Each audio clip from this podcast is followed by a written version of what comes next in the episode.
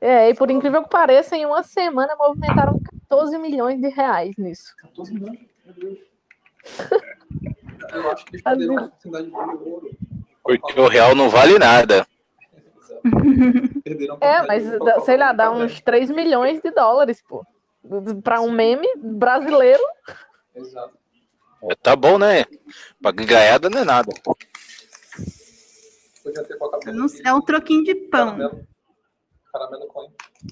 E que do jeito que tá a situação aí, quem depender de papel moeda aí tá lascado no longo prazo, viu? Uhum. As loucuras aí, ó, aquele velho maluco lá imprimindo 5 trilhão de dólares aí, ó. É, China e Rússia vão fazer um banco próprio. Como é que vai ser, né?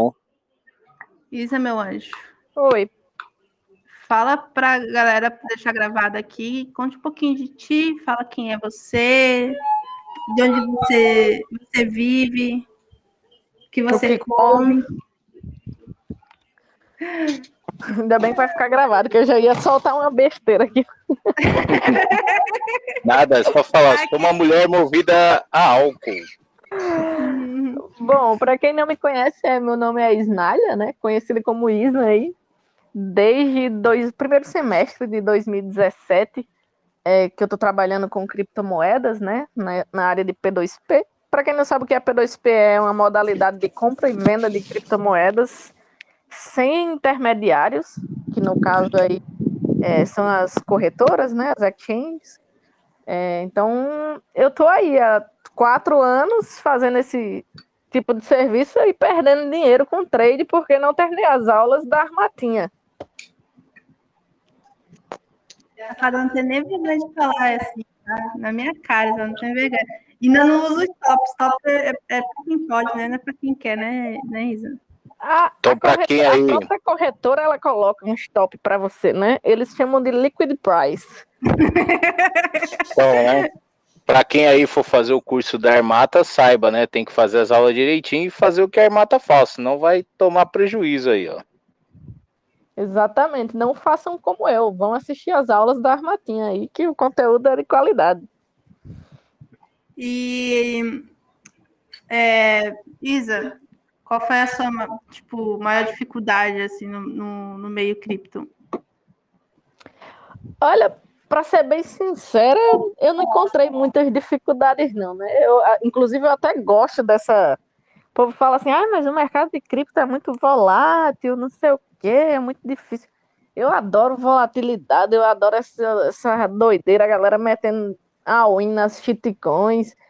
É, então, assim, a, acho que a maior dificuldade assim, que eu encontrei, acho que todo P2P encontra, né? Banco fechando conta bancária, ah, dinheiro bloqueado nas contas por um mês, sei lá, ah, processinho nos bancos. Então, é assim, acho que é, basicamente todos os P2Ps passam por essa dificuldade até hoje, né? Nada mudou. Já tem aí rumores de bancos brasileiros entrando em contato com mesas de OTC para comprar cripto, né, para oferecer serviços para os clientes. Uh, deve ser tipo um ETF de cripto que eles querem é, ofertar para os clientes dele, não sei. Mas é isso, nada muda, né? É, o, o maior obstáculo é conta encerrada, né? É, toda, toda terça, né? É, tem, tem um. Terça-feira, às 5 da, 5 da tarde, é certeza. Conta fechada, assim, né? Tem, tem um dia que eles tiram para Cristo, né? Agora no novembro, não, foi dezembro. O banquinho laranja lá. É, ah, é? Pegou para Cristo, assim, os P2P. Eu acho que conheço ali uns 5 ou 6 que tiveram a conta fechada no mesmo dia. Falei acho que eles, eles fazem um balanço, assim, né? Ó, aqui, ó, essa turminha aqui, ó, fica movimentando entre eles para todo mundo para baixo. Mas eu ouvi dizer que vocês podem quebrar um banco, né? Pelo quanto de dinheiro vocês movimentam, né? É, dependendo do banco, sim. Dependendo do banco, sim. Se for um desses bancos digitais, é, dependendo de, de quantos P2Ps ou mesas estiverem operando lá dentro, dá para quebrar sim. tranquilamente. Pois é, né? eles têm medo de, medo de você, assim? O que, o incomoda neles? Por que o P2P incomoda um tanto? Por causa da, da movimentação. Assim, para um banco, o que, que é interessante para um banco? Ele tem um cliente que ele deixa o dinheiro dele lá parado e pronto. E ele possa usar o dinheiro do cliente para fazer empréstimos, é, receber juros, vender consórcios, sei lá mais o quê. É, imagina que você está tá transacionando um milhão, entra um milhão na tua conta hoje, e daqui a cinco minutos sai um milhão. Não fica um real. Então, para eles, não é interessante é, esse tipo de, de, de clientela, né? Porque não é vantajoso e eles ainda correm o risco aí de, de sei lá, ser dinheiro de fraude, a lavagem de dinheiro, como eles costumam alegar, né? Tudo bem que é, os P2P só, tra só trabalham com o dinheiro já bancarizado. Então, se esse dinheiro é, é de lavagem, né? O próprio KY, o próprio compliance do, do banco deveria saber Uhum. e bloquear lá na fonte, né? Mas não, isso fica rolando dentro dos bancos, várias fraudes, já, já hackearam, fraudaram o Santander, é, parece que hackearam uma conta de uma empresa grande aí brasileira, não vou dizer o nome, né? Porque eu só posso falar mal dos bancos aqui, quiser que processe. Das empresas grandes eu vou me abster. Mas é, fraudaram a conta dessa empresa dentro do próprio Santander e um cara foi lá e comprou Bitcoin em várias mesas de OTC com esse dinheiro fraudado. Então, assim, é, para eles é indiferente eles terem cinco P2Ps como clientes ou não terem, entendeu? Para eles não é benefício nenhum ter. Eu vi muita gente recorrendo desses bloqueios e conseguindo ganhar. Alegando que é um bloqueio indevido. É, na verdade, assim, na maioria das vezes eles bloqueiam e encerram, né? Eles encerram, só que assim, existe uma lei no Brasil que o banco tem que informar com 30 dias de antecedência é, antes de encerrar a conta bancária do cliente. Ah, eu vou te dizer, eu já perdi várias contas e dois bancos me enviaram um e-mail é, informando com a, com a tal antecedência. Os outros não, bloquearam dinheiro e, e foda-se cliente. E aí, a, Aí, tipo, Mas a aí, dor de como é que tá cabeça. que, que é uma dor de? Mas você consegue o dinheiro de volta, mesmo demorado, né? Depois de, da desvalor... Depois de desvalorizar uns 50%, aí você pega de volta? É, é basicamente isso. Tipo, você tem que ficar no, no suporte deles enchendo o saco mesmo, porque assim, é difícil. Eles não resolvem, não têm interesse em resolver.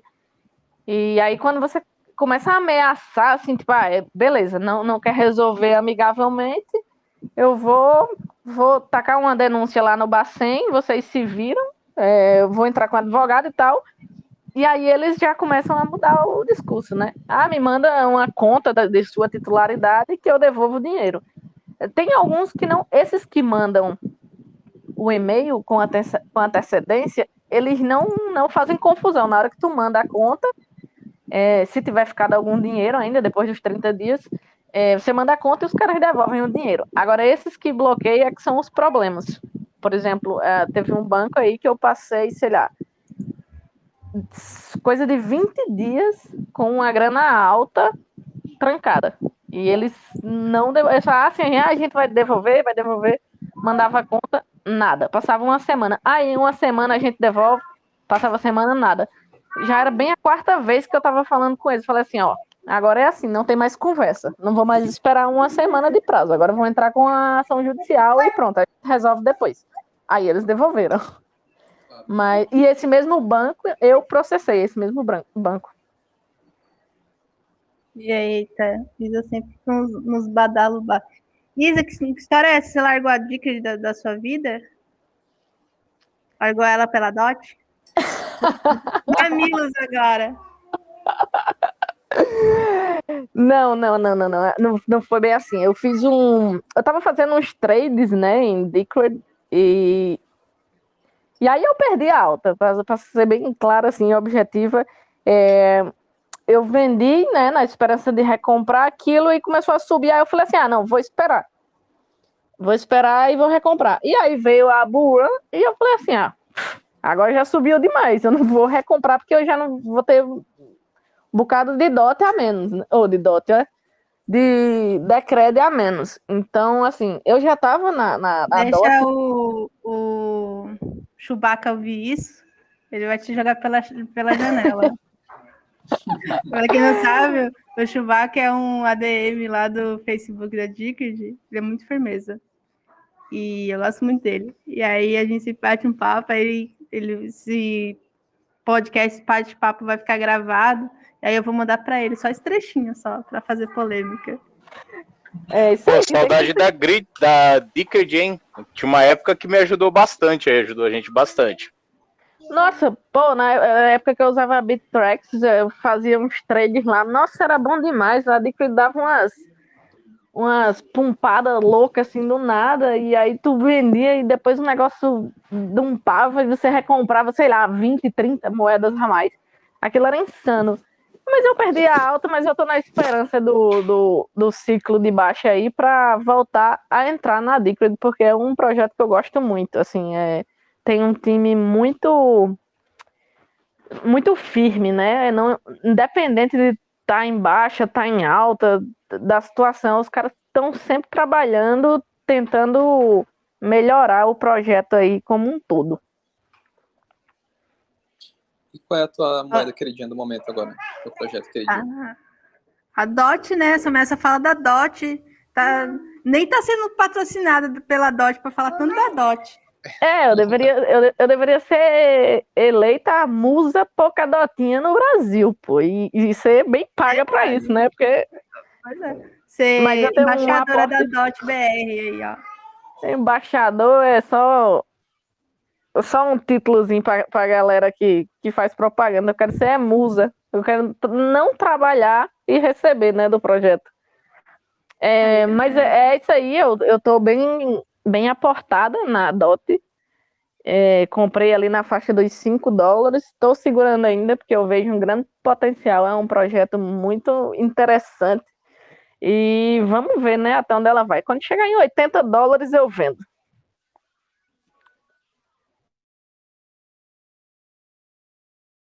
Mulher completamente sem fé. É Só 80 dólares só? Não, tem que, tem que, ser, tem que ser mais, pô. É que tem um supply muito 80? alto. Tem- Por tem que um- não 100? Por que não mil? É que tem um supply muito alto a DOT, né? É como a Ethereum. Então, assim, é, hoje a DOT tem. 30, hoje ela tá com 31, né? Já chegou aí a 35, eu acho. 31 bilhões de dólares de capitalização de mercado. A gente tá na faixa aí dos 30. 30 dólares nela hoje, 32, sei lá, nem sei quanto é que tá. Eu sei que a gente chegou a bater 42 dólares. É, mas assim, o supply dela é muito alto, então assim, eu não sei até que ponto vai entrar dinheiro aí no mercado nesse ciclo de alta, né? Eu acho que a galera tá, tá a gente tá vendo o Bitcoin aí, né? Um trilhão Ethereum, 200 bi e abaixo tem BNB com uns 37, sei lá, Cardano com 30 e pouco também e DOT. É, então assim, eu não sei, né, se a gente vai ver ali 100 bilhões só na DOT, né, que seria Se de- metade do, do que a Ethereum tem hoje. Eu acho que é muita coisa.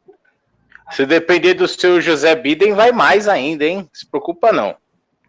É, depende aí dos estímulos lá dos Estados Unidos.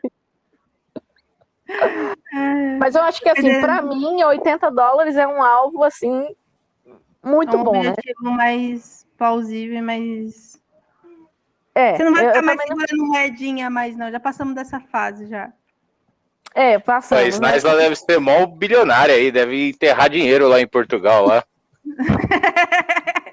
ah, é. Aí quando eu vou falar assim, Isa, faz essa transação para mim aqui. É difícil pedir alguma coisa assim para Isa, mas normalmente eu faço porque tem cliente que, que manda é, em Bitcoin ou em USDT ou em qualquer outra cripto. E aí a Isa fala, então, pode ser amanhã, eu tô com 10 real na conta. A mulher é lisa, meu amigo, não tem um real na conta, não tem um euro na outra. É difícil a situação. É, A gente conversa, a gente conversa.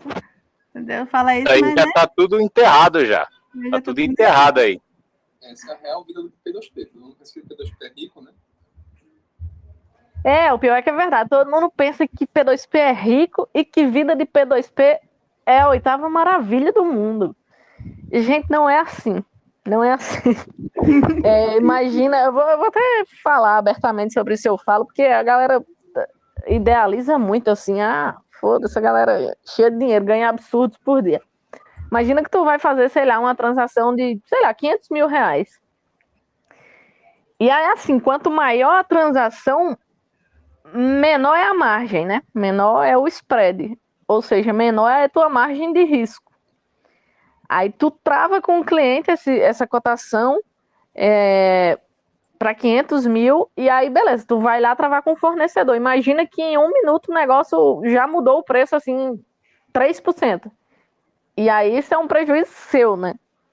Então imagina o que a gente tá vendo agora o Bitcoin aí na, na casa dos 50 mil, que a gente vê aí o bicho mexer mil dólares como se fosse nada. Alô, alô? É... Alô? Fala, Rui. Olha só quem chegou Olha aí. só aí, o Brasil! Nós tô tá poderoso. É, hoje, hein? boa noite. Bom, é Snice, a gente fala brincando, mas nada é fato, né? Só quem Não, faz é que sabe. Além do mais, além disso, da- dessa questão da, da extrema vol- volatilidade, né, e de valores altos, ainda tem os clientes aí como o, o Rue, né, que vem no sábado, domingo, de madrugada, é, feriado, não dão sossego. Um, um tanque rosa, tanque rosa, de exatamente. madrugada. O, o Tiago que tá aí escutando, que, eu, que ele manda mensagem, eu passo 10 minutos para responder, ele tá no grupo falando assim, ai, tô preocupado. Será que a Isa tá bem? Testando, testando. Alguém tá me ouvindo? Tá, Estamos tá, sim. Estamos tamo. ouvindo, estamos ouvindo. Olha, em minha, def... em minha defesa, eu gostaria de dizer que realmente eu fico muito preocupado, tá, Pois é, eu Porque não- eu nunca eu não, sei se pera- realmente aconteceu alguma coisa com você ou não, tá? Se Boa eu morasse a no. Brasil, faria até sentido, né? Alguém poderia ter me sequestrado, porque como o Robert falou aí, todo mundo pensa que o P2P é rico, né? A galera deve pensar que eu tô cheio de dinheiro que alguém me sequestrou. Mas nada, ué, tá vendo? Tá, tá desprezando a preocupação do Thiago, tá vendo? O Thiago É, tá valendo Mas nada. peraí, na Europa aí também tem quadrilha aí, profissional que sequestra a gente que tem dinheiro, pô. Isso não é exclusividade do Bananil, não. É, mas a gente tá falando aí de país de primeiro mundo e de terceiro mundo. Ah, Portugal, ó, Portugal é cidade de São Paulo, é povo aí. Eu não vou entrar no mérito da questão, não, porque o assunto nem é esse, né? Você que vive aí, você que sabe. Não, claro, não, não sou eu que vivo aqui. Portugal é o terceiro país mais é, menos violento do mundo. É, o dia que ela Uhum. falou isso pra mim, eu tem saí velho. com ela. Eu falei, só tem velho, mano. Vai, vai soltar velho. bom, né? É, você chega aí do lado na Espanha aí, só tem marroquino aí. Quem traz a violência é os caras aí, pô. É, na Espanha tem um povo esquisito mesmo. Tenho medo da Espanha. Mas então, vocês aí têm a vantagem de viajar todos esses países aí, ó. Você pode ir lá, Espanha, França, você vai lá na Polônia, tá um pouquinho melhor. Vai na Rússia, tá melhor. É, depende do, do, do ponto de vista, né? Eu não me vejo na Rússia, porque senão os cabas vão matar eu e minha mulher e meu cachorro. Ah, vai nada. Vai nada. O lugar que mais mexe com criptomoeda é lá, pô. Agora eu tô ouvindo todo mundo. O Rafa tá aí também. Boa noite. Tá, É, hoje eu tô fazendo uma participação especial noite, aqui, que é noite. Só por isso que eu tô aqui. Ó, Tá vendo, Isa? Mas fala, Rui. Rui, você já saiu da balsa, Rui? Hoje o Rui falou assim: eu falei assim, vamos participar hoje do, do, do, do bate-papo hoje com a Isa e tal, com a galera. Aí ele falou, pô, hoje eu vou, eu vou fazer uma viagem. Ele falou que ia andar de balsa hoje, de trem, de ônibus. E talvez ia pegar um jatinho no meio do caminho. É uma van mesmo, jegue. Eu falei, pô, você vai pra onde? Pra Manaus? Você vai Casa. pra, pra onde? Não, aqui meu no filho? Rio o transporte é muito complicado, cara. Pô, mas eu consegui chegar agora em casa, graças a Deus. Tô aqui em computador já. Maravilha, Vocês maravilha. estão falando de quê? Fala comigo. A, a gente tá falando da. Estamos fofocando da Isa aqui, da vida de P2P, que ela é muito rica. A gente tá falando que a Isa escondeu um tesouro em Portugal aí, ó. Tá, tá com esse papo Ah, aí que isso é eu não duvido, não. Até tem uma ledgerzinha lá, uma Trezor lá, com uma quantidade de Bitcoin boa, né? É, a PayPal Wallet tem um cliente meu que ele é tipo um pirata. O bicho é raiz mesmo. Ele chama num dia e diz: É isso, né? Preciso vender, sei lá, 50 TH. Tu compra? Aí eu digo: Compro. Aí eles: Tá bom, eu vou desenterrar a PayPal aí amanhã eu te chamo. Meu Deus. O cara é muita noia, né, mano? Os cara que é igual. Eu fico pensando em fazer curso de anonimato na internet, segurança, essas coisas, mas eu fico pensando, pô, é muita noia, é melhor não usar. Do que ter todo esse trampo aí de ficar anônimo. Tem, tem um curso do, do Anderson, não sei se vocês já viram o curso do Anderson de, de privacidade. Mano, é maior rolê pra você ser, ficar privado, assim, 100% privado. Aí o Rafa falou assim: ah, em vez de fazer esse trampo, nós desliga a internet e acabou, entendeu? Eu falei: tá aí as contas, nós vai pagar Exatamente. como? Nós vai pagar as contas como? né? Ainda Faz tem chance de ter vazamento, né? Ainda tem Volta a usar pombos correio, é, você usa uma, uma linguagem truncada aí, já era, pô. Ninguém acha você na rede. Na rede dos É povos, isso né? aí. Mas, Isa, ah, fala, eh, você comentou, acabou de comentar de um, de um cliente as- que desenterra e tal. Fala aí um, um dia que você foi fazer uma, uma compra ou venda ou algo muito bizarro. Tem que ser uma coisa assim que você fala, pô, isso aqui foi. Eu olhei e fiquei pensando, fui dormir, fiquei, caramba, que dia mais louco foi esse? Não, o mais bizarro que aconteceu comigo foi chegar um cidadão e dizer que tinha achado. Ele falou assim, ó, bem assim, oi, tudo bem? Você vende criptomoedas? Eu falei, vendo. Ele falou, eu achei seu, seu telefone num site lá na Deep Web. Eu falei, o quê? Ele falou, é um site lá na Deep Web, botaram seu nome lá, eu quero comprar umas paradas. Eu falei, mas que diabo de parada é essa que tu vai comprar na Deep Web? Vou vender não, amigão. Sai fora. Quem Ai. divulgou você na Deep Web, mano? Que bizarro, caraca. Pois é, não, eles não tinham Caramba, mano. Raça Eles ruim, pe- hein?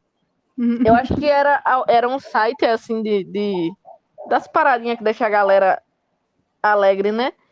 E Alegre. eles tinham pegado alguns contatos lá na no catálogo P2P. Na época, meu perfil tava no catálogo P2P.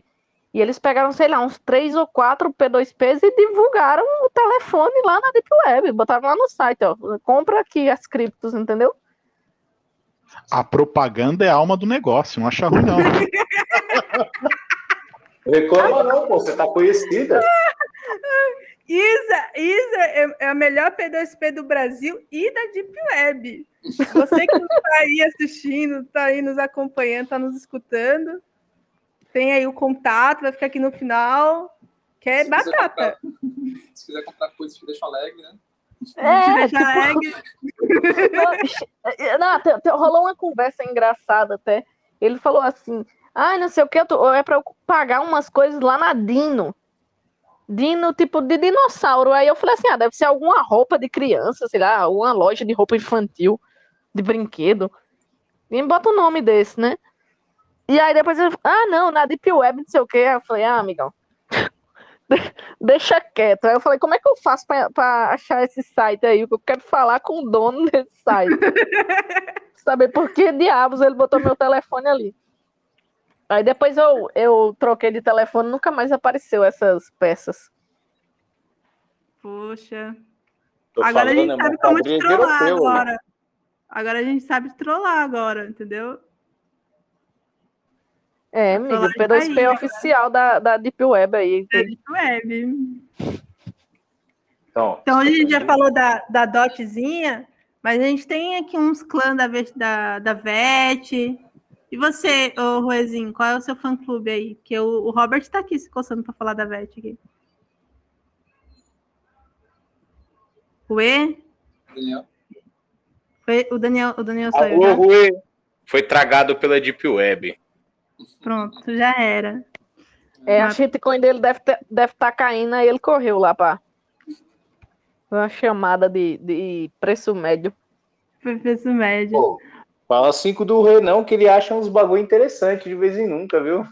Pois é, mas Isa, a gente tem que colar nesses dois malucos, o Robert e o Rui, encontra umas moedas, velho, uns buracos das Deep Web aí, que se, que se questiona na vida, como isso ainda existe, né? A gente, Manda aí quem- que eu tô.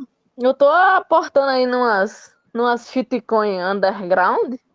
Pô, Pô, mas você tá aportando quanto? É 1% do capital?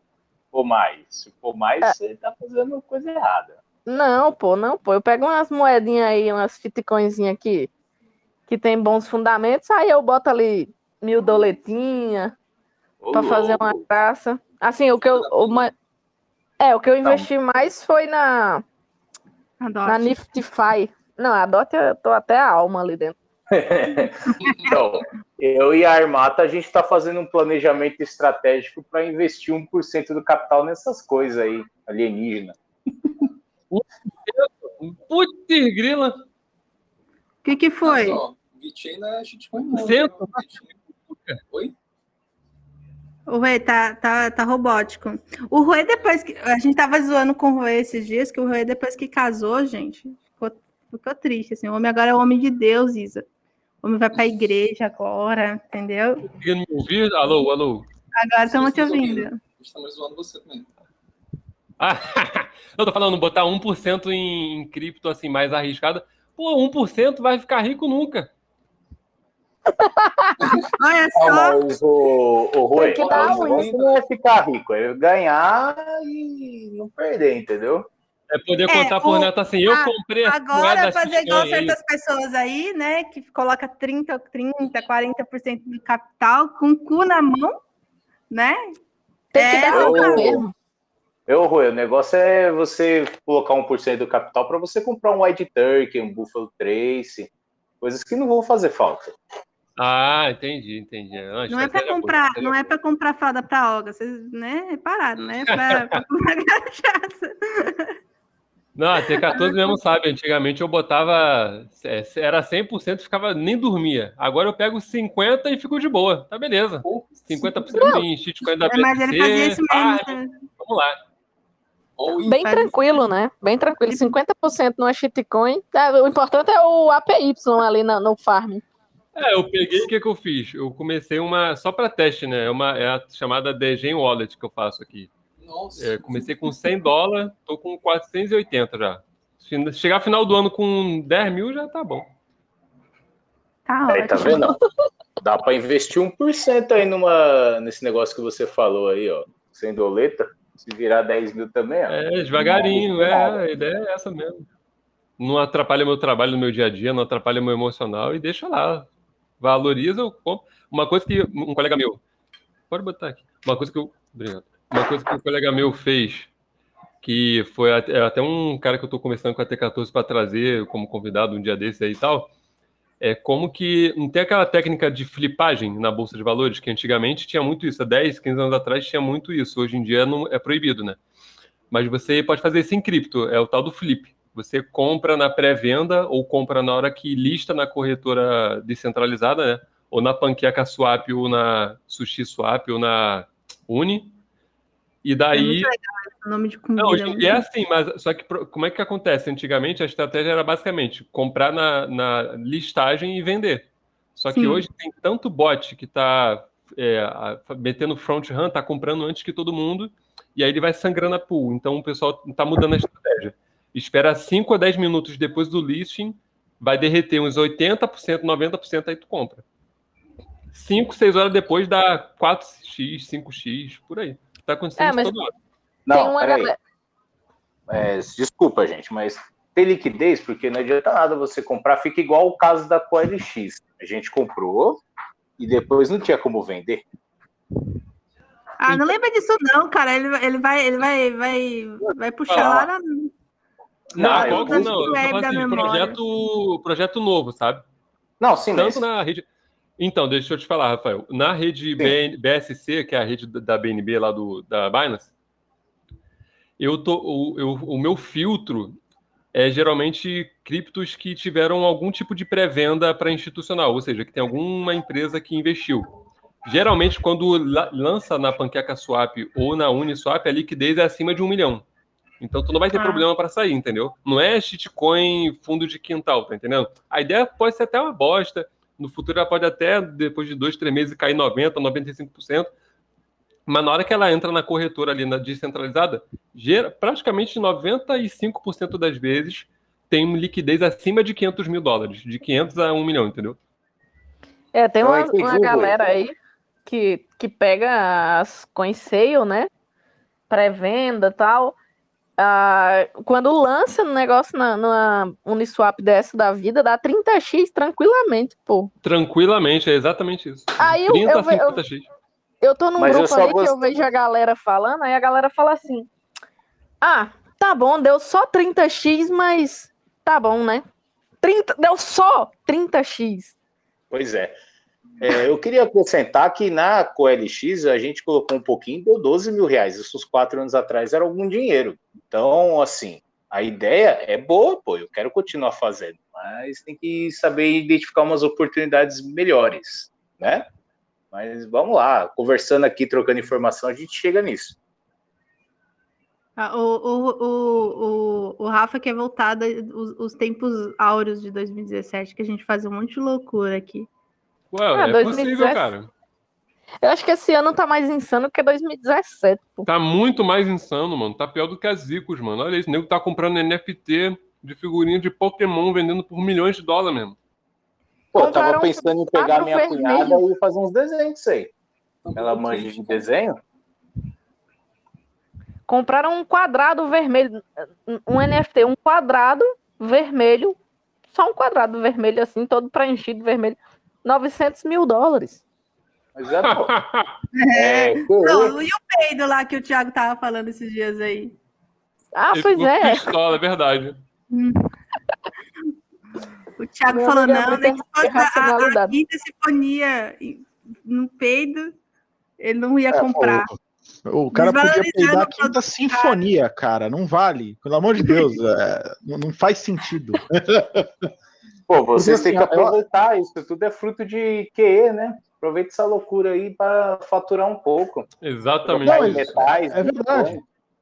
É verdade mesmo, cara. É bem, é bem por aí. E, é, e é assim, é, diferente de 2017, né? A coisa ganhou uma proporção esse ano, só que de um em um nível muito mais retardado.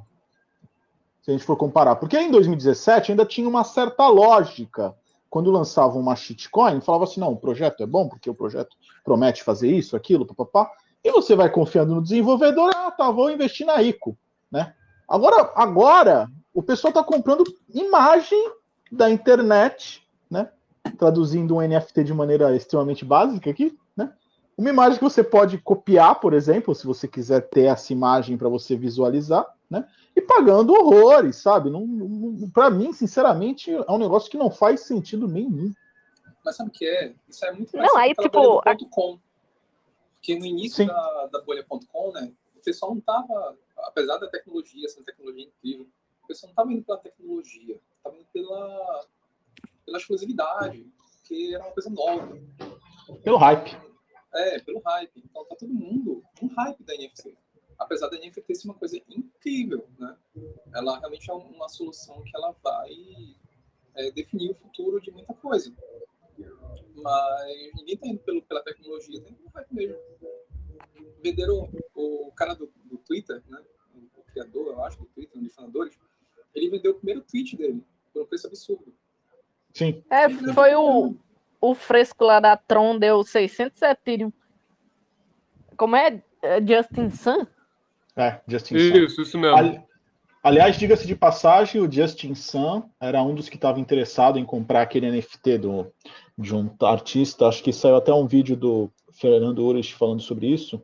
É, o cara parece que pegou, não sei quantos desenhos que ele fazia, né? Ele fazia um por dia, juntou Ah, tudo Beeple. numa arte só. Isso, isso mesmo. Qui- 500, 500 dias, né, do Beeple.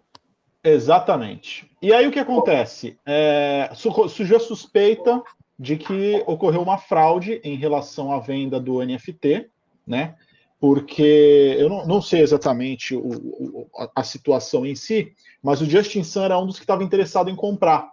Acho que para fazer propaganda, não, não dá para entender, porque o cara, o Justin Sun, é- ele é só marketing, né? A gente só vê ele aparecendo para fazer marketing de, de cripto. Mas projeto que é bom, o negócio não desenvolve, né? Pô, o cara é Aí, o igual que o Elon Musk, é? É, ele é nessa linha, né? É, que aliás, acontece? a Tesla só deu lucro porque comprou Bitcoin, né? Sim. Ele né? é esperto, mano. Mas aí ele foi atrás para comprar esse NFT e aí ele descobriu que ele estava ali entre é, sempre ofertando o lance mais alto para poder comprar. E ele percebeu que a, a, a, a proposta dele não foi a, a vencedora, né? E ele ficou com o pé atrás e foi investigar. E parece que ele descobriu que quem comprou era tipo um cara que tinha uma empresa e a empresa tinha ligação com a empresa que estava vendendo o NFT. Parece que é um, um baita de um esquema por trás que envolve royalties, enfim. E estão agora suspeitando que, na verdade, essa venda foi uma verdadeira fraude. E eu não sei em que pé tá isso daí. Eu Ah, não tinha visto nada sobre isso. É, Eu, eu vou fazer um Saudade, comentário aqui. né? so- Pode falar aí. Não, Depois eu vou fazer um comentário também. Não é para ser fraudado, né? Exatamente. É, Ah, eu ia falar aqui sobre, sobre a- a- as ICO, né, que o Rui estava falando. Esse ano não tem a ICO, né? Todo mundo fala, ah, mas não tem mais aquilo da ICO. Ah, mas tem a IPO, IDO, a não sei o que. ou. É, um, é uma. né? Exatamente, é uma, uma- um monte de IO aí diferente que, que eu não sei nem o que é que significa em inglês. E uma história Vamos fazer aqui. a nossa swap? Vamos. Feijoada swap. Feijoada swap é para competir com a vira-lata Caramelo Finance. Tem sushi, pancake, por que, que não feijoada? Exatamente. Aí eu vou contar aqui uma história é, engraçada sobre NFT. Engraçada, mas eu fiquei com raiva, né? Que É. assim, é, vale a pena especular, né? Se tá dando bom, por que não especular? E aí tem o. Eu vi. Fiz uma live com o Uno, né? De Oliveira, um artista aí brasileiro. E o cara tinha lá uma obra do.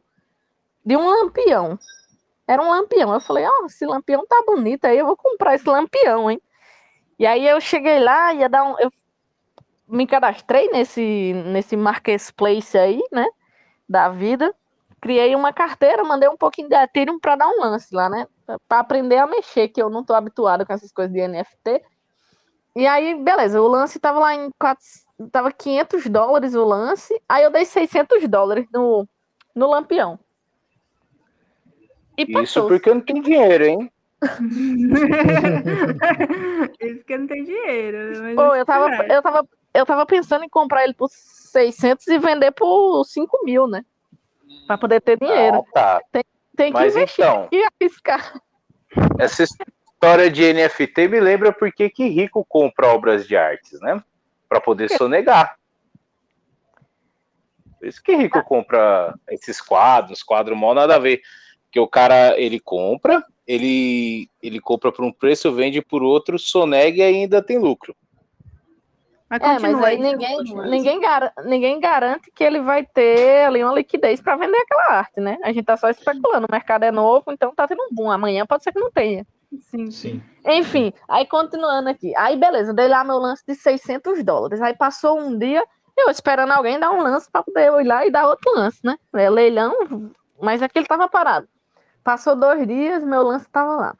Passou três dias, não sei o quê. Aí apareceu um negócio lá que o artista tava vendendo a obra por 1.700 dólares. Eu acho que ele deve ter setado ali um valor em Ethereum específico, tava dando 1.700 e pouquinhos dólares. Aí beleza, eu vi isso de manhã. Quando foi de tarde, o artista me mandou um WhatsApp. é, o, o Rogério Flauzino lá do J Quest tinha comprado meu lampião, rapaz. Caraca, maluco. Pagou cinco pau? Ele pagou 1.700 dólares. Não, mas esse artista foi safado, hein? Porque o lance Bom, tava em pô. 500, mano. 600 subiu pra 1.700 assim, sem avisar nada. Que malandro.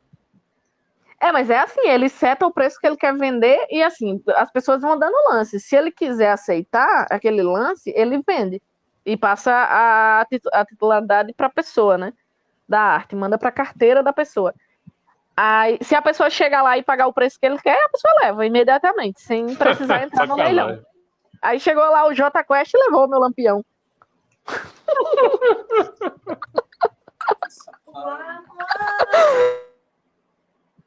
A Maria. Bonita ficou seu lampião. Pois é, agora eu tô esperando algum artista fazer um pão de queijo pra eu ir lá e comprar o pão de queijo, só pra me vingar do- desse Rogério Flauzinho aí. Mineiro safado querendo Ô, lampião.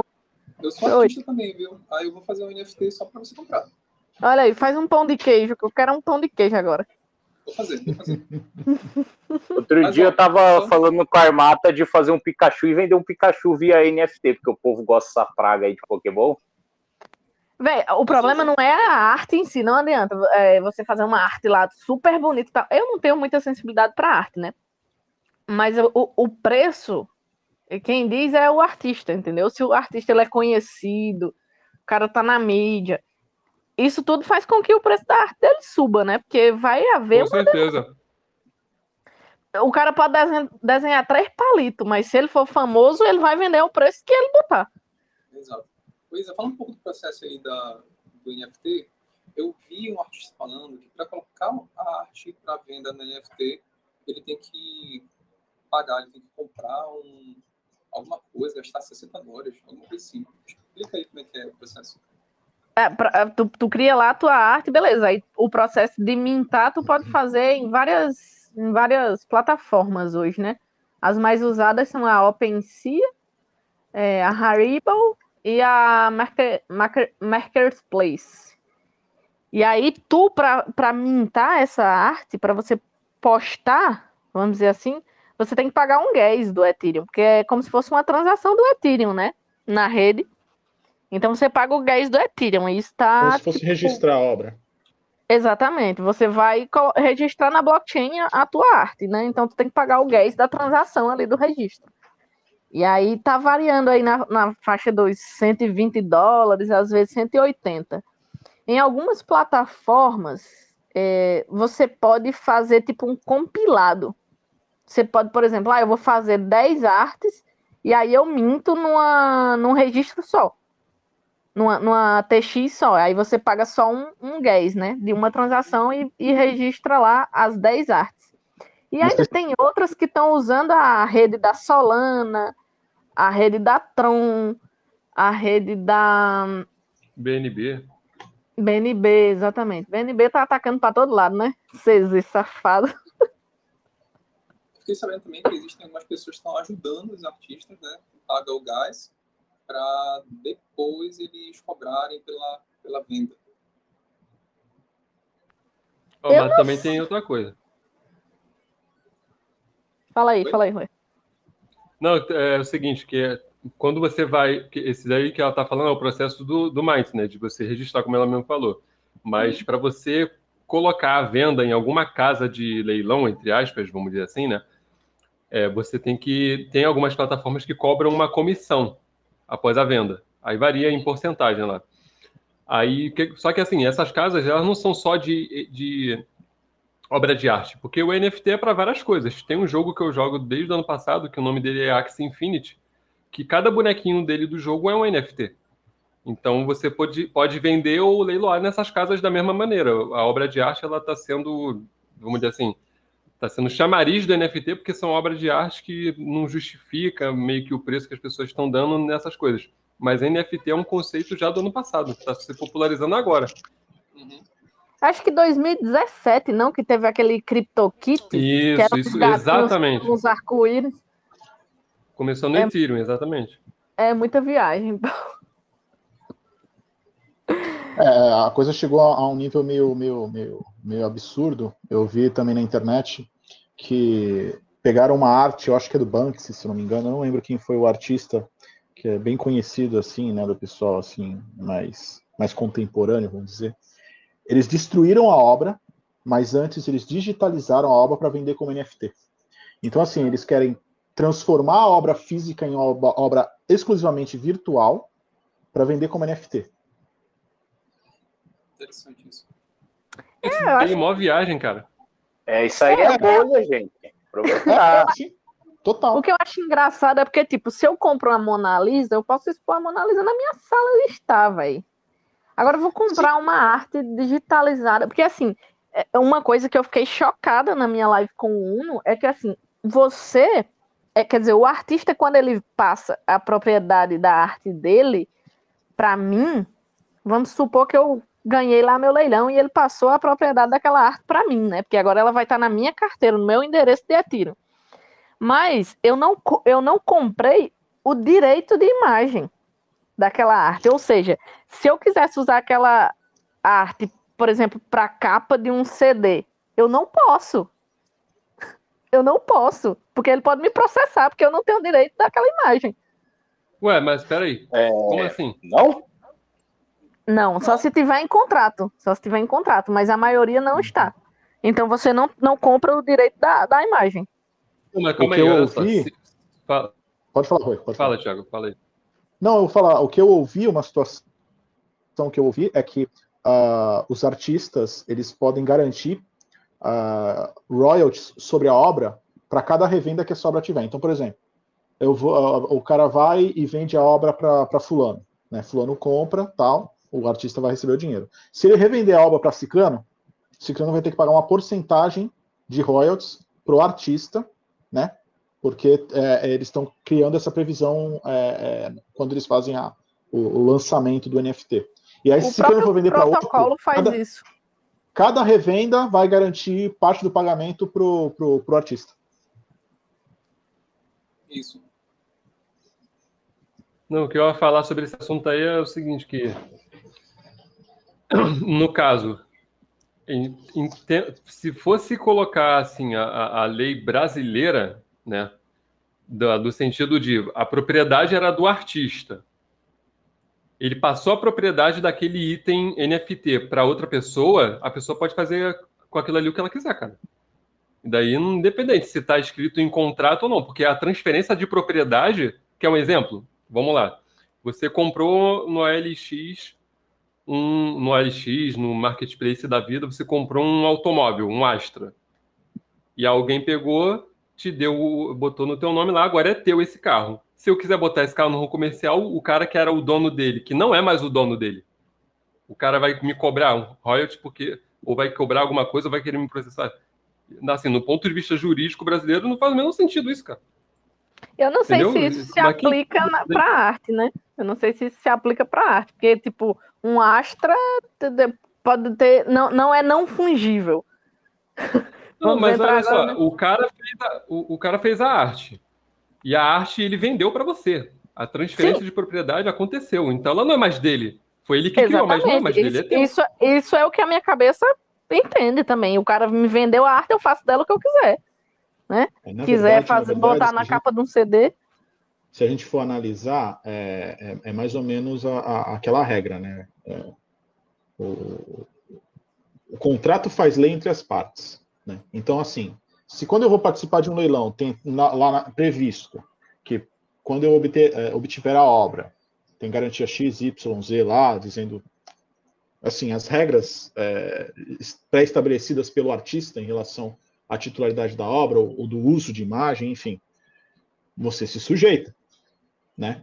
Até porque, de Mas certa forma. bem, tá? Oi? Caí, mas quer- faço bem. É o. Telegram aí, ó. O pessoal quer derrubar a gente para não ficar falando mal do NFT. Então, assim, você também pode, por exemplo, num, num- num- num tipo de contrato como esse, estipular qual a legislação, por exemplo, se aplica para discussão em relação àquela obra, como se fosse um foro de eleição. Você define é, de qual país, no caso, né, é, seria o- a, a legislação cabível, né, em relação àquela questão. Geralmente, presumo eu, deve ser do local onde está ocorrendo o leilão, da casa de leilão, né, é, até para facilitar mais ali qualquer tipo de discussão que venha a ter posteriormente. Mas, via de regra, se tiver expresso em contrato, o contrato ele é entre as partes, né? A não Exatamente, ser que seja foi- criminoso. É, foi, o Ah. que ele disse foi que dá para colocar isso em um contrato e a pessoa ter o total direito de imagem. E pelo que eu andei vendo, é, quando tu entra lá numa arte, lá no Marketplace, é, tem isso bem definido embaixo. Uhum. Pelo menos uma arte que eu olhei dele lá dizia que a pessoa, ao comprar aquilo, não estava comprando é, o direito de imagem. Eu não sei como é que faz esse contrato na rede do Ethereum, se faz na rede do Ethereum, se faz por fora, enfim. Eu não sei como é que, que tá acontecendo isso, mas quem me falou isso, e eu fiquei bem voando, né? Porque na minha cabeça nem faz sentido isso, a pessoa tá comprando a arte, ela ela pode usar aquilo para o que ela bem entender, né? É que, via de regra, Mas- para você participar de um leilão, você deve preencher uma ficha, um- alguma coisa, para você poder participar do leilão, né? Então, tipo, não é um negócio anônimo, digamos assim, né? É, Até para eles garantirem que realmente a pessoa que está ofertando está garantindo que vai, vai, vai, vai aceitar as condições e, e- e honrar o pagamento. né? Não, mas isso que o Thiago falou é, é- é- faz um sentido nesse caso também. E o que a Isna agora complementou, aí sim, se está especificado lá na obra, lá no momento da compra, né? Que ah, eu posso fazer isso, você pode fazer isso e aquilo, ou não pode. Você, a partir do momento que você comprou, porque assim, quando você compra algum item na- em alguma rede, né? Compra algum NFT, não é simplesmente uma compra e venda. Tipo assim, não é uma- só uma transferência, tem uma assinatura com a wallet, com a chave que você está usando, né? Então, é, é realmente é, uma, é, um- é como se você estivesse concordando com os termos que estão descritos ali naquele item. né? Então, se você está concordando, independente se sabem o teu nome, você vai seguir o que está escrito ali na, na- no, no que foi definido ali, né? na- nas especificações. Agora, nesse, nesse caso aí, na, por exemplo, na Rari, na OpenSea, eles não pedem nome de ninguém, não, não tem KYC. Então, tipo, o cara comprou numa wallet. O cara vai fazer, vai jogar essa foto desse item em algum lugar, vai fazer exposição em algum lugar. Por enquanto, não tem a legislação, vamos dizer assim, ainda não chegou ao ponto de ah, descobrir quem foi que comprou, que usou a, a wallet tal para comprar aquele item, e aí, a partir disso ir para as vias cabíveis. Entendeu? Ainda não tem essa a, a esse ponto, né? Porque esses lugares ainda são anônimos, não tem KYC. Então, para É, achar a- realmente é difícil. A Marketplace, ela pede um e-mail e uma senha. Tu meio que faz login antes de conectar sua wallet. Eu achei isso bem bobo, né? A gente tá vivendo a era da- das finanças descentralizadas. É.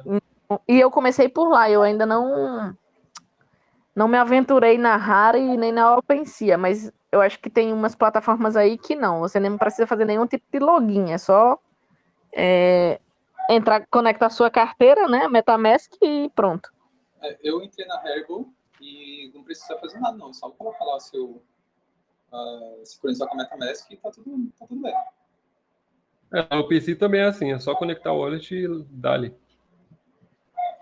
É, na- acho que a Marketplace então deve ser a única. Outra coisa que eu achei é tipo assim, o endereço, porque assim, o artista ele pode usar o nome dele ou pode usar um pseudônimo, né? OK. É, mas tem uma galera aí que usa o nome real e mostra a carinha e tudo. E a blockchain ID do cara, a identidade dele na blockchain é o mesmo endereço que ele recebe, né? É, então é assim, é uma o foda é que é- a, a blockchain ela é muito, ela é pública, né? Então todo mundo pode ver. Tu pode ver quantos Ethereums o cara tem na carteira, o artista tem na carteira e tal. É, eu até perguntei, esse menino é do Rio de Janeiro, eu perguntei se ele não achava isso como um ponto negativo, né? No mercado de NFT, de ter a, a imagem dele associada é, e essas informações, né? Quando a gente fala de dinheiro, né?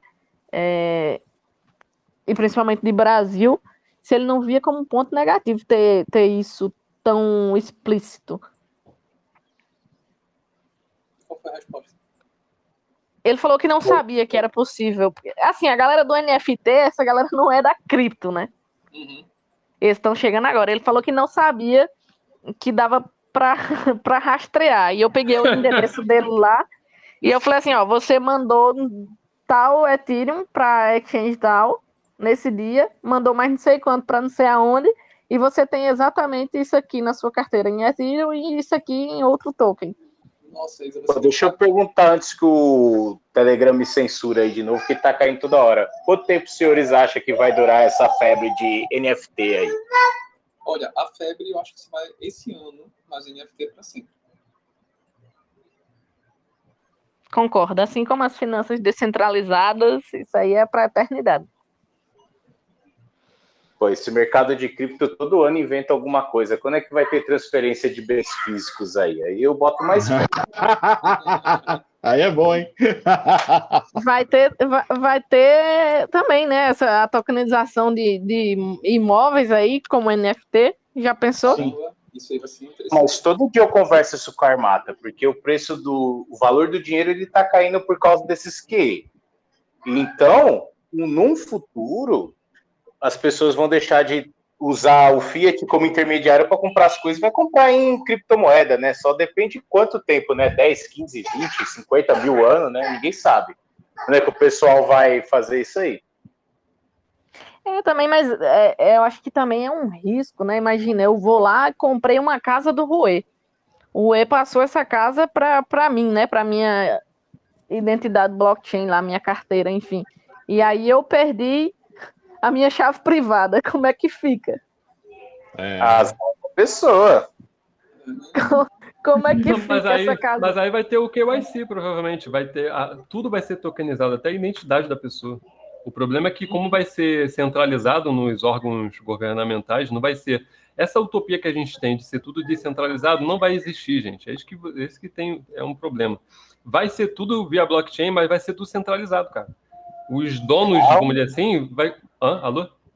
Alô? Então, mas você está falando que tudo vai ser centralizado. Não, olha, eu, na minha singela opinião, eu acho que não, sabe por quê? na história da humanidade sempre teve períodos de centralização e descentralização. A gente parece que está indo para um período de descentralização agora. Mas aí é que tá. O problema é que quem é, tem o poder hoje em dia, na, economicamente falando e, e, politicamente falando, não vai, não vai deixar isso acontecer, cara.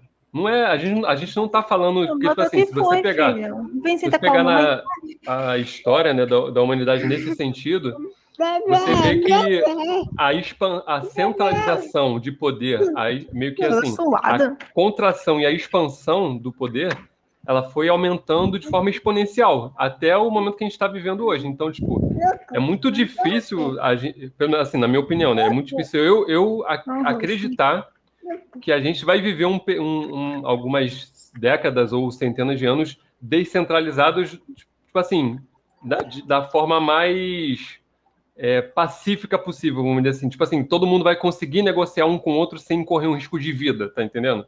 Acho que é bem difícil isso acontecer, porque os países hoje em dia que mandam, vamos dizer assim, né, que controlam o mundo, eles não vão aceitar isso de forma tranquila, entende? Então, muito.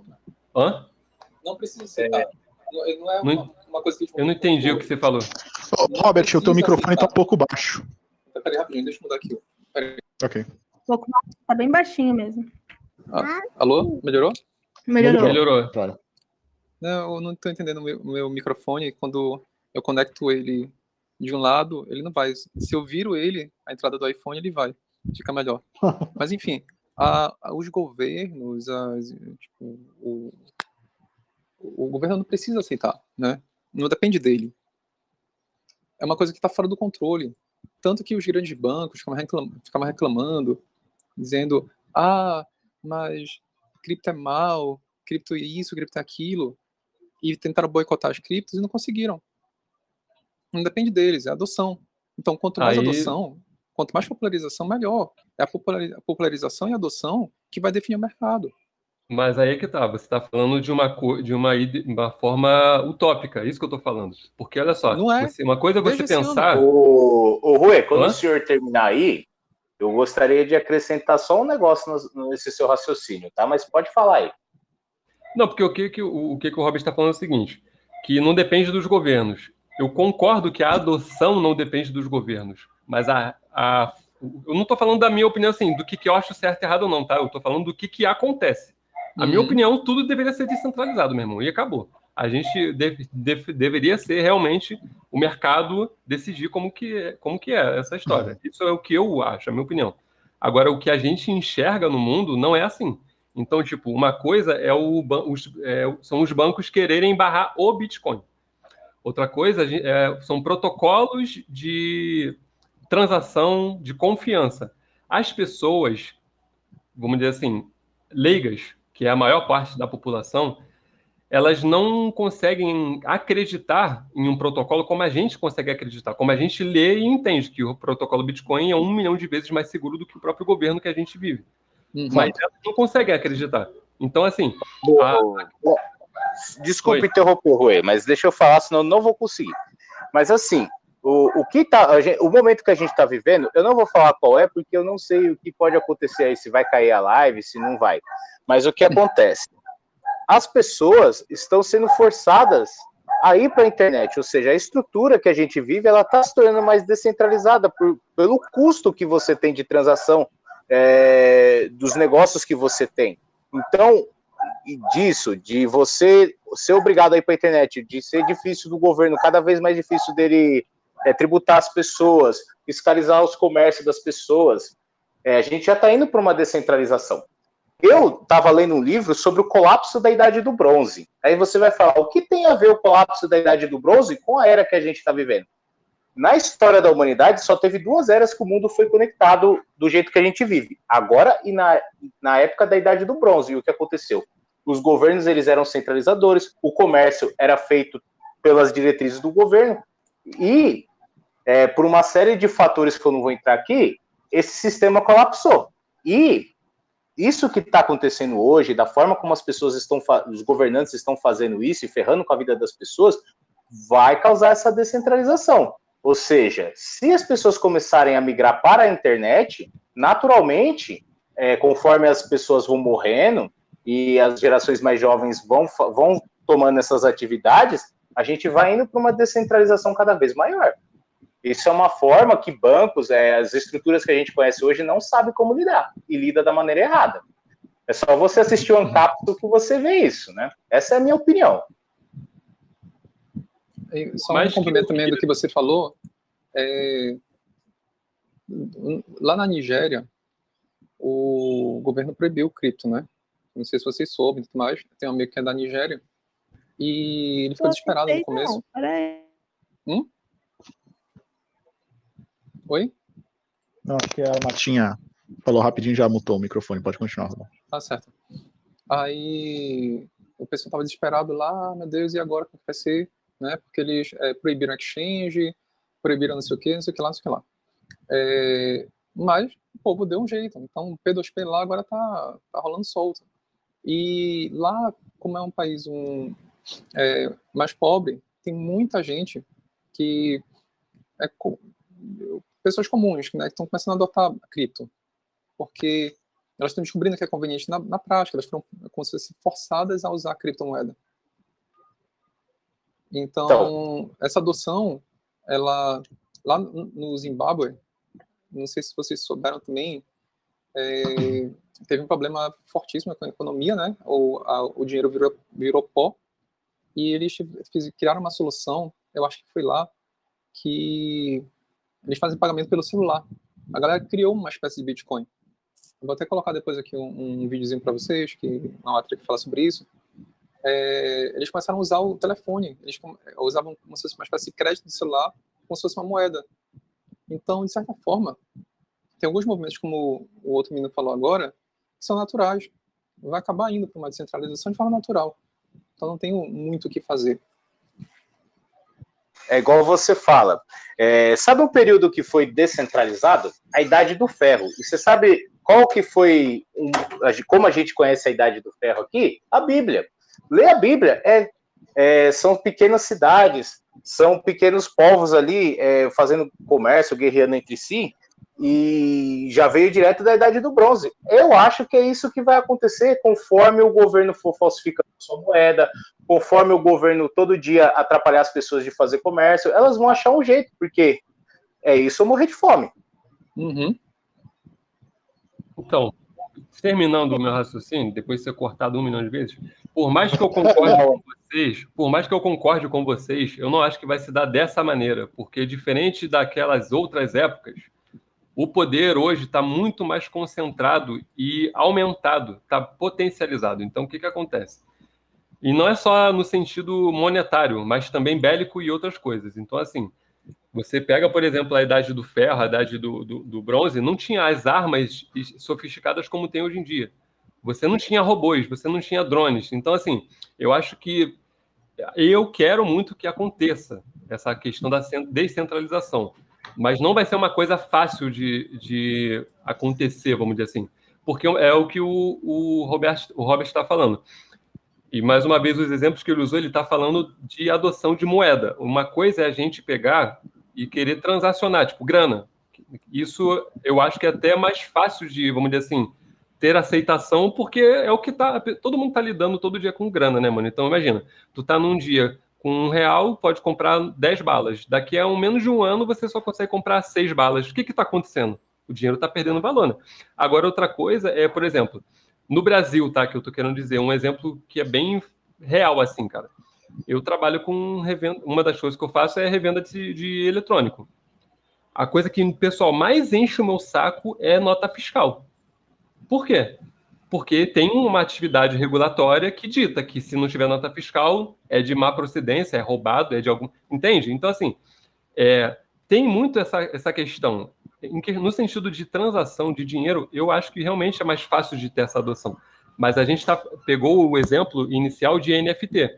E o NFT é o quê? São itens não fungíveis que você pode determinar algum tipo de autenticidade. Você pode assinar um contrato e falar: não, eu sou o dono daquela propriedade, eu sou o dono daquela cota de aluguel, eu sou o dono da, de uma moto, de um celular, eu sou dono de uma empresa. Então, assim, usando é, essa parte que hoje em dia cabe aos cartórios no Brasil e à Receita Federal Brasileira, que é o exemplo que eu estou usando aqui, é, eu acho que vai ser difícil das pessoas acreditarem em uma simples plataforma. Seria muito mais fácil para elas, muito mais barato mas eu acho difícil isso acontecer por conta da, da, da, mentalidade que as pessoas têm de que o governo tem a obrigação de garantir alguma coisa para elas. Então, tipo, quando eu uhum. vendo alguma coisa, é, é batata, mano. Tem nota fiscal? Aí eu falo, não, eu não tenho. Eu, se você quiser, eu até emito a nota, mas tem que pagar o imposto dela. Aí a pessoa já fica chiando, ah, mas no outro lugar não tem isso aqui. Eu falo, então, se aquele cara não está te cobrando imposto, é porque ele está sonegando, isso é um problema dele. Mas se você quiser que eu emita a nota, quem paga o imposto é você, meu amigo.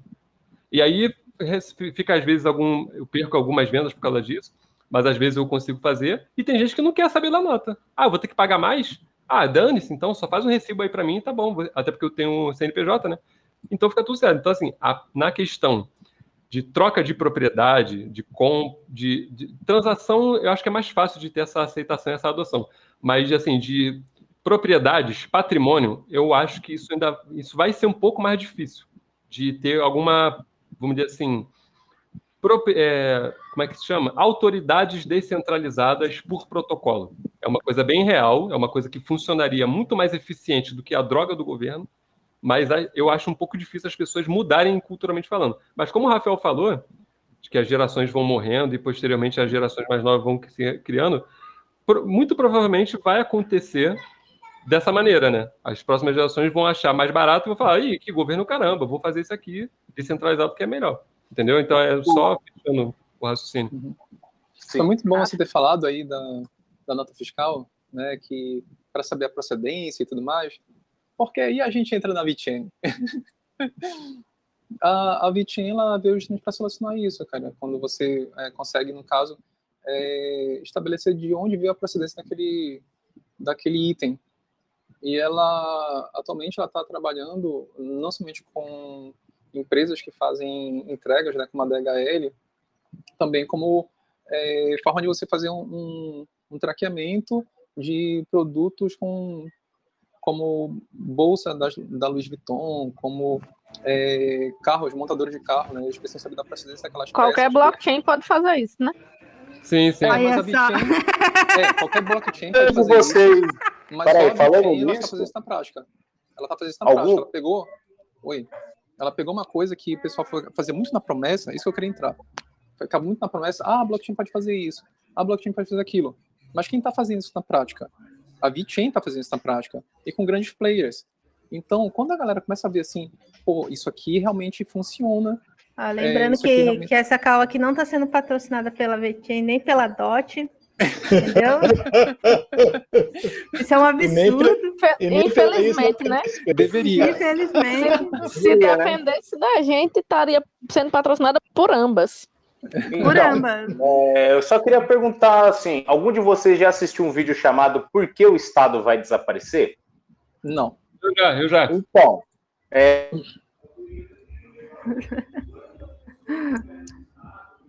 Na verdade. Ah, só, fechando, só fechando aqui rapidinho. Ah, é falar, isso. Então, é, quanto mais você vê a blockchain sendo usada na prática, mais as pessoas vão entender como que isso funciona e vão começar a abandonar é, velhos recursos.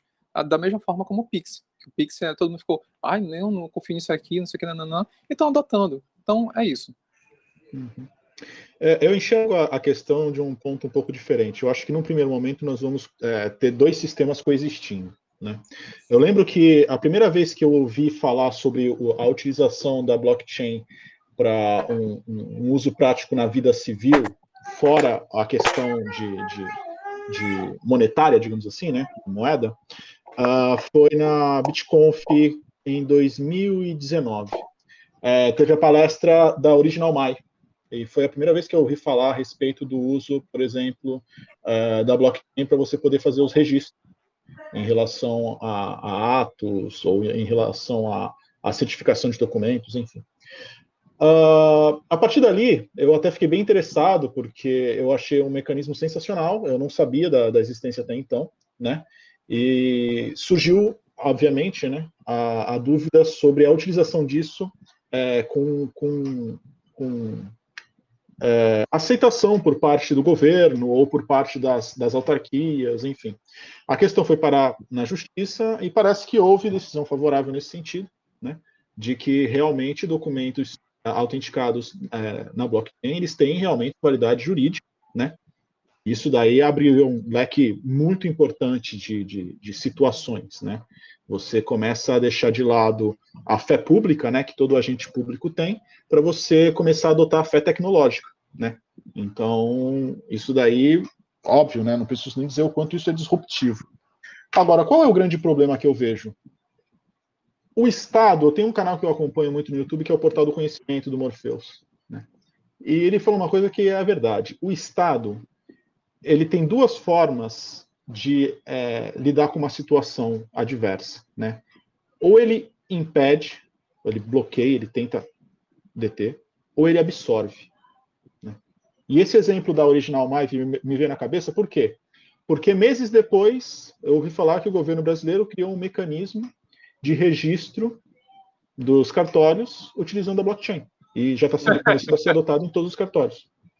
Então, assim, é, é óbvio que eu, eu, compartilho da ideia do Rafa no sentido da descentralização, né? E acho que isso, é, nós estamos falando a, é, é, bem poss possível que daqui a algum tempo venha acontecer, mas não acredito que talvez a nossa geração consiga enxergar isso, né? Não, não acredito que nós estejamos vivos para ver isso acontecer, né?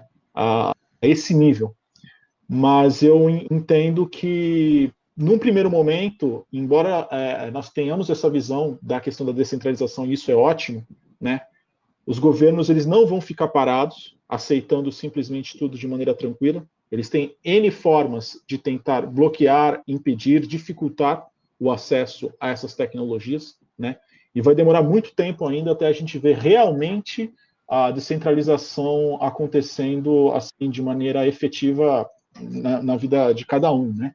É, inclusive falando assim em relação à existência de governos, né, o fim do Estado, né, é, como, como muitos libertários, né, é, imaginam, né, idealizam.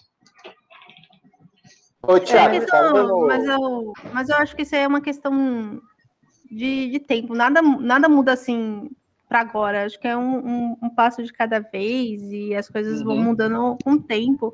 Hoje a gente conversa sobre isso como é, em 90 ali, anos 80, os anos 90, entre 90 e 2000 você falava da internet, né? E era uma coisa que ninguém imaginava que ia ser o que é hoje, a gente não vive sem. É, eu acho que é uma questão do tempo mesmo, uma questão que, que vai demorar um, bastante tempo, eu não acho que também que vai ser tipo agora. É, e é isso. E isso e a descentralização para a nossa convidada, né? A convidada principal aqui, é a melhor coisa que pode acontecer, né? Porque descentralizando, o povo vai comprando mais Bitcoin, mais shitcoin também, de preferência com ela, né? De preferência Não, quando ela estiver bêbada, porque aí a gente pode dar uma, né, uma aliviada ali. Eu até ia tocar nesse, nesse ponto. É... Ainda é uma tecnologia muito nova, né? É, então, assim, uhum. em 2017 todo mundo olhava para a original, mas e pensava, talvez, esse cara é doido. É, esse verdade. cara, ele é loucão, entendeu? Ele é loucão. Em 2018 eu me casei na blockchain. Sim, Sério? verdade. É. Sério. Sim, foi, foi, o- foi o primeiro. Não foi o primeiro casamento na blockchain no Brasil, porque o, o, o golpista lá, o Diego Velasco, já tinha casado, mas eu fui o primeiro homoafetivo, né? Uhum. Mas me casei em 2018 na blockchain. É, Nossa, assim, eu tava. Eu tava no Ceará, minha esposa em Portugal, o meu padrinho, um padrinho tava em João Pessoa, outro padrinho tava em Recife. E as coisas aconteceram. Aconteceu um casamento. Então, assim, é, na minha, eu que tinha entrado no mercado em 2017, né? Nem, nem parava para pensar, porque na época era bull run, a gente só pensava como é que eu vou ganhar dinheiro, né? Como é que eu vou Uhum. ganhar dinheiro? A gente não costuma. Quem entra no mercado, ele não vai de cara pensar assim, ah, é a tecnologia. É como é que eu vou ganhar dinheiro em O, cima o, disso. Rê falou, o Rê falou que entrou por causa da tecnologia. É, até hoje nós estamos pela tecnologia. Ô, tecnologia abençoada. É. Então é assim, ó, filha? Em 2017, 2018, hum, é, o NFT era meme, meme sendo vendido na internet. Uhum. No Fantástico, esses dias, eles estavam falando, o, o, o, o NFT pode ser o cartório virtual. Nossa, Aí chamaram, no final da, da reportagem, tinha lá um especialista em tecnologia. meu Aí o cara falou assim: ah, essa tecnologia pode ser usada, quem sabe, para autenticar documentos. Aí eu falei, mas que tipo de Nossa. especialista é ele, né? Porque a galera já usa da Globo é porqueira, pô. Não deve ser levado a sério. a galera já usa o blockchain aí há pelo menos quatro anos. Na verdade, a filha do Ur, do Ur já tinha sido, né, registrada em blockchain há, sei lá, antes da original mais dela, né? Existir, 2015. Sim, foi. Foi bem antes da hora de mais existir ainda. Então é assim, é uma tecnologia muito nova e a gente não pode esperar que as coisas aconteçam do dia para a noite, de fato, principalmente porque os governos eles vão criar empecilhos, mas serão obstáculos para a população que, a meu ver, está cada dia tentando mais se desvincular, né? E a verdade é que enquanto o, governo tiver o monopólio da força, vai ser muito difícil as coisas acontecerem da maneira como o cidadão deseja. A verdade é essa. Ô, Thiago, vai ter que mas eu partir queria para falar- tacar fogo em todo mundo. Não, não, não precisa disso. Olha, eu vou falar para vocês. Vejam o exemplo da Rússia. Para nossa sociedade, para o nosso caso aqui do Brasil, é, tem, tem muitas coisas lá que você pode observar que é válido aqui. Por exemplo, o governo lá, ele começou proibindo, ele começou prendendo as pessoas e as pessoas Uhum. cagaram para isso. E o que acontece? Hoje, o, o governo de má vontade reconhece o Bitcoin como propriedade, você, nesses países do leste europeu, naquela lixeira da Ucrânia, na Rússia, você pode registrar coisa em blockchain, entendeu? E isso é uma tendência. Daqui a pouco o governo de má vontade também reconhece aqui. É que aqui no Brasil os caras é safado, eles querem, eles querem explorar você o máximo que eles puderem. Porque aqui eles não reconhecem como propriedade, não é válido, mas eles querem cobrar imposto. É, aqui é difícil. Aí nego falar, você tem que gostar do Brasil. É difícil você gostar do Brasil porque o Estado brasileiro é, é maligno, viu? Não sei, eu senti um ar de xenofobia, não sei, não sei. Não é xenofobia. Eu gosto da sociedade brasileira, mas não há como você gostar do Brasil por causa do Estado brasileiro, meu. Concordo. É igual que o Brasil, realmente, o Brasil não é um país pobre, porque é um país muito rico. Porque onde eu moro, o nego tem uma casa de 500 mil reais, tem carro e paga um monte de imposto. Onde você consegue isso, cara? Eu sempre falo isso com a Armata, né? Onde você consegue viver num país desse, que você tem, assim, uma. Você paga muito caro pelas coisas que você tem, mas você consegue. Isso não é um país pobre. Não é. Mas a dúvida é até que ponto, até que ponto o governo ele tá, ele tá indo, digamos assim, né? Ou, ou, ou até que ponto o governo ele, ele, ele, é, ele, ele não tem é, autoridade ou ele não tem força ou poder para intervir no mercado cripto? Será que o governo não tem força ou poder para isso? Ou está sendo conveniente para os governos aceitarem as criptos agora? Eu acho que não tem força, porque É só você ver esses países aí que são mais pobres, igual a Venezuela, é, países da África, a Rússia mesmo, os caras tentam proibir. Quando vê, nem a China, né, que o pessoal gosta de falar, só porque a China provavelmente vai voltar à sua posição de país mais rico da história, eu tenho minhas dúvidas, muito mesmo. Eles tentam proibir o Bitcoin e eles não conseguem. Aí o que você vê lá na China, os próprios comunistas, né, o próprio Estado chinês reconhece aquilo ali como propriedade, coisa que o Brasil não faz. Uhum. Eu acho que o que, o que pode acontecer, assim, de tentarem, né, é, impedir, de certa forma, o crescimento, é eles criarem os próprios tokens deles. Assim, é, como diria o tio Elinho, é inevitável. É inevitável. Uhum. Eles podem até tentar, mas é inevitável. Como o próprio Robert aí citou exemplos, né, da Nigéria, uh, os países na África do Sul tentando proibir, mas vai fazer o quê? Vai fazer P2P, troca voluntária entre as pessoas. E aí? Como e é que tu proíbe como... eu? Como é que tu proíbe eu e o Robert é, trocando moedinha virtual num beco escuro? Você vai fazer no beco escuro, com... mulher. Troca moedinha, porque o governo não deixa. É. Eu vou falar ali com o senhor blockchain para parar, para cancelar. Mas a, block, a blockchain, ela tem muitas aplicações, indústria 4.0, internet das coisas, é porque uhum. é uma uhum. área muito nova, né? É, o token em si não é importante, mas a, a, os livros contábeis que o Bitcoin traz é uma coisa revolucionária. Uhum. Agora, uma coisa que alguém falou aí sobre a questão de, tipo, ah, o pessoal não está interessado na tecnologia, está interessado no dinheiro. É, óbvio, o começo do, do Bitcoin foi todo em cima de dinheiro e nada de tecnologia, porque já tinham vários protocolos interessantes que poderiam ser usados e ninguém usou. Só está começando a usar agora, basicamente, né, todo o potencial que a blockchain pode ter, estão começando agora. Então, assim, está muito no começo. Realmente está tá bebezinho, nem, nem chegou na, na fase de infância. É, então, cada vez mais vão explorar. E quanto cada vez mais forem explorando a tecnologia, aí vai juntar na né, questão do lucro com os benefícios da tecnologia e vai virar uma coisa irreversível. Estão muito mamilo, sabia? Eles estão muito polêmica e gostam de, de, de umas mamilagens nada aí. A Isa, a Isa já nem se incomoda muito, né, Isa? Pô, não é? é polêmico. É porque isso é uma senhora discreta chamada realidade. É, Igual, eu gostaria de viajar na Venezuela só para ver como o povo usa a criptomoeda, né? Ou na Argentina. É interessante isso aí, o experimento social. É, eu queria, mas agora tem esse negócio aí que eu não quero falar o que eu penso sobre isso, para não dar problema. para não, não cair a ligação.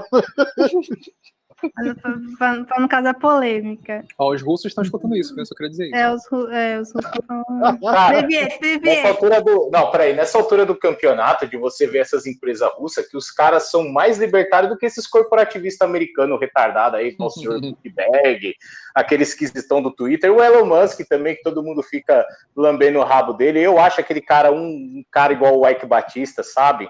Cara pilantra que só sobrevive por causa de QE. Mas não vou entrar no mérito da questão, não, porque a conversa não é essa.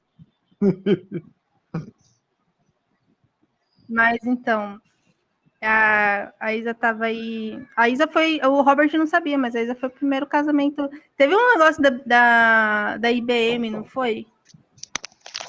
Fanfarrões. Pode mandar o processinho. É...